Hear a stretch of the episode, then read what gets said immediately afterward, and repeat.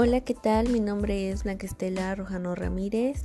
Les doy la bienvenida a lo que es mi podcast, el cual espero y les agrade.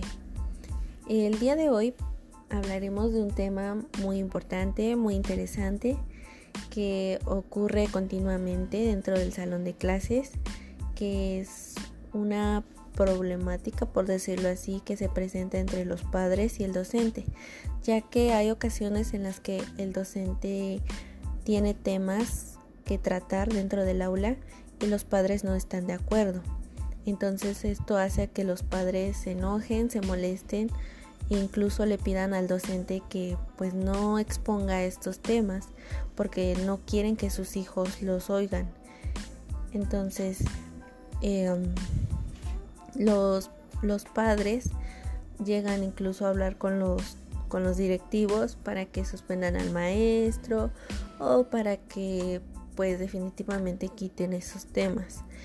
Eh, en lo personal yo siento que, que, los padres deberían de ponerse a un poquito en el lugar del docente, ¿no? Porque si a ellos se les hace difícil explicarle a sus hijos ciertos temas, pues para el docente pues también, ¿no? Y más cuando no tienes el apoyo de papá y mamá. Eh, yo no tengo tal vez la experiencia como docente, pero asisto a un grupo de jóvenes en el cual eh, pues me toca dar temas. Es de la iglesia, claro, es muy diferente, ¿no? Pero sí, sí es algo difícil, ¿no? Hablar sobre la familia o hablar temas de lo que tú crees que es correcto y de lo que no es correcto. Y son también temas, por ejemplo, de cómo le dices a un niño que, que vaya y que le cuente las actividades a su mamá, ¿no? Porque luego de un libro donde me dice, pues ahora su actividad de tarea es que los jóvenes vayan y hablen con su mamá, ¿no? Y te, encuentras con una situación que un niño te dice, pero yo no tengo mamá, ¿no?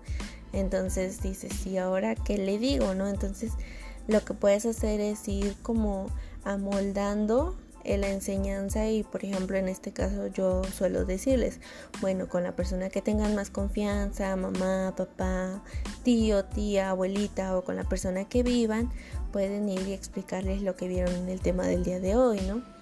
Y, y así los chicos se van sintiendo en confianza.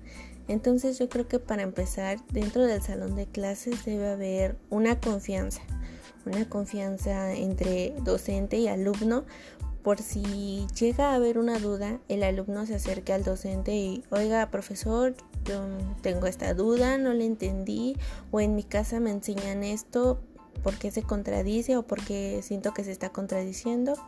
o no estoy de acuerdo en esto, ¿no? Entonces, claro, si hay una confianza dentro del, del salón de clases o dentro del aula, pues claro que el niño no va a llegar a casa y decirle, mamá, fíjate que el profesor dijo que tú estás mal y que eh, lo que tú me dijiste está, está incorrecto, ¿no? Entonces nos vamos a evitar un poco de, de esas problemáticas que se presenten, ¿no? Habiendo confianza, o si tú tienes alguna duda, pues cuéntamela y tratamos de ver. Claro, siempre no tratando de, dando un tema no contradiciendo a los papás, porque a veces pues los llega un punto en que los alumnos dicen que el docente tiene la razón y que el papá está mal, ¿no? Entonces, en este caso, pues es importante que, que el alumno se sienta en confianza para hablar las dudas que tiene con el docente. También en cuanto a me tocó también otro otro otra situación en que conocí a cinco chicos los cuales eh, tres eran hijos del papá y los otros dos eran hijos de la mamá y estos dos estas dos personas se juntaron no entonces ellos se volvían como hermanastros entonces para ellos era un tanto difícil convivir con la señora y lo mismo no o sea los niños de la señora pues convivir con él con el Señor. Entonces también luego pues les decía, a ver, cuéntame la historia de que cómo se conocieron tus papás, ¿no? Y pues te cuentan una historia muy diferente, ¿no? Porque unos te hablan de su mamá, cuando conoció a su papá y cómo nacieron y todo eso. Entonces tú te quedas como de que a veces, ¿qué hago, no?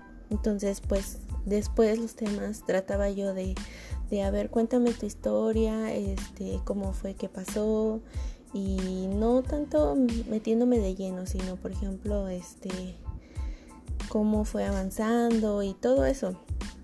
Entonces sí es importante pues prepararse para este tipo de temas y ser muy flexible. Tampoco presionar al joven ni tampoco presionar a los papás, porque a veces también uno como docente no se pone en el lugar ¿no? de los alumnos. Tú te pones como en el plan de docente y me tienen que respetar también y no me quieran agarrar de bajada y entonces claro que a veces los jóvenes como que pues o los chicos se, se ponen así como de que no pues mejor ya no hay confianza no le cuento nada voy y le cuento a mi papá.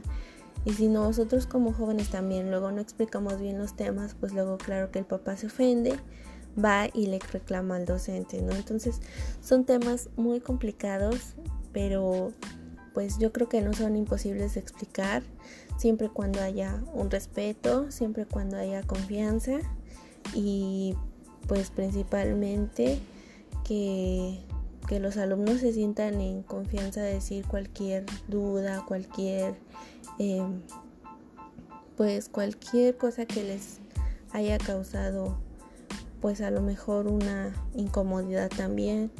Entonces yo considero en lo personal que debemos de tomar en cuenta también el cómo se va a sentir el alumno. A veces dicen que hay que pensar antes de hablar. Entonces, pues sí, sí es cierto.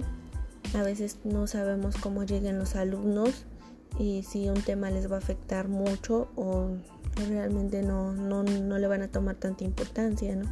Entonces, pues siempre debemos de ir pues como un paso adelante, eh, ver un tema, pero darlo como en general, no, tanto en especificar, por ejemplo, si toca un tema de, de cómo está conformada la familia, ¿no? Y tú sabes que hay niños que tienen una sola mamá o que tienen solo a su papá o que viven con sus abuelitos porque sus papás los dejaron o que o que viven con los tíos o que sí viven con su papá y con su mamá. Entonces eh, pues hablarlo en general con las personas que vives, eh, trata de llevarte bien, trata de, estar bien con ellos, que te ayuden a hacer un poco de tarea y si no saben, pues buscar algún primo, algún pariente que pues que sí sepa, ¿no? Entonces siempre hay que buscarlo como en general, ¿no? No, no enfocarse en mamá, papá, que es hombre y mujer eh, o, o algo así en específico, ¿no? Sino pues en general tratar de de ser muy muy suave con las palabras porque a veces decimos las cosas tal y como son y eso pasa a arrollar al niño terrible, ¿no? Pasa y lo, lo lastimamos hasta de más porque pues a veces no sabemos cómo explicarnos. Pero bueno, ese es mi tema. Espero les haya agradado. Eh, si quieren saber un poco más acerca de, de lo que de lo que es este tema, los invito a que sigan escuchando los siguientes podcasts que se presentarán.